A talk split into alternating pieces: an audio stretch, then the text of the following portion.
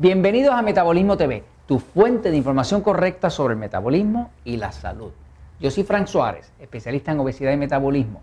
Quiero hablar contigo hoy del tracto intestinal y del tiempo de tránsito intestinal que es correcto, que es saludable para que puedas adelgazar.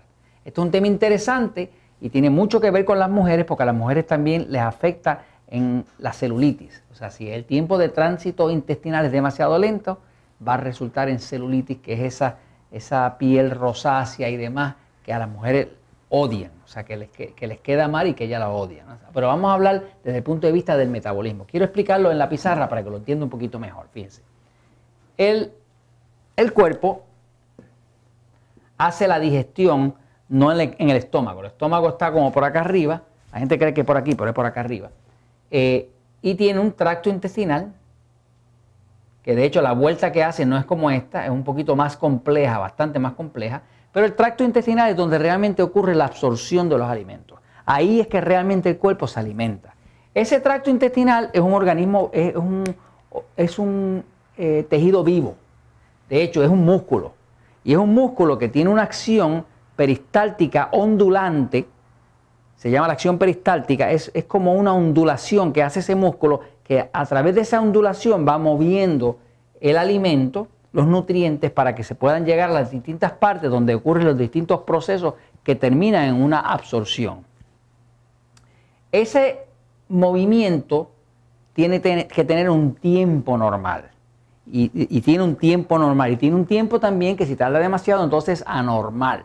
El largo del tracto, es bueno decirlo, el tracto intestinal mide entre 21 y 23 pies de largo.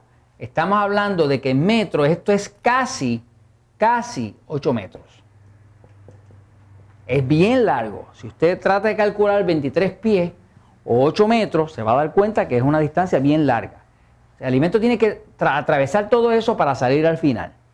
¿Qué pasa? El tiempo que se sabe que es saludable para mover el intestino es un tiempo de unas 16 horas. Esto es saludable. Según se va alejando de eso, ya no se pone tan saludable. Hay muchas personas que tienen problemas de metabolismo lento y cuando tienen un metabolismo lento, muchas veces es porque el cuerpo está bien tóxico. ¿Y por qué está bien tóxico? Está bien tóxico porque el movimiento está haciendo 42 horas, 38 horas, 45 horas. Hay veces que la persona que tiene este movimiento tan lento, pues lo que come hoy viene a salir del sistema dos días después. Eso causa que ese alimento que está ahí por demasiado tiempo se va fermentando, se va poniendo tóxico y entonces el cuerpo empieza a absorber esos tóxicos, lo cual luego el cuerpo para protegerse produce grasa para encapsular esos tóxicos y eso mismo produce obesidad. Así que, así que es bien importante que una persona pueda tener un movimiento intestinal adecuado. Inclusive se sabe que el cáncer del intestino tiene mucho que ver con un movimiento intestinal demasiado lento. Hay veces que una forma de usted saber qué tránsito intestinal usted tiene es comer cierto tipo de alimentos que son difíciles de digerir.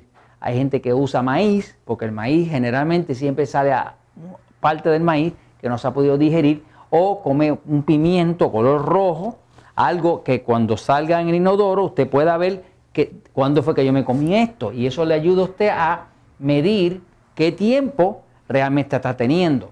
Se utilizan suplementos naturales como magnesio, se utiliza fibra, el consumo de ensalada y de vegetales es bien importante porque ayuda a añadir fibra para que haya un movimiento intestinal más adecuado, pero ese es el tema. Cuando no hay un buen movimiento intestinal y es demasiado lento, entonces hay mucho tóxico. Si hay mucho tóxico, hay poco metabolismo. Si hay poco metabolismo, usted engorda. Y además a las señoras o a las señoritas les sale celulitis y eso no les gusta. Y esto lo hablamos porque la verdad siempre triunfa.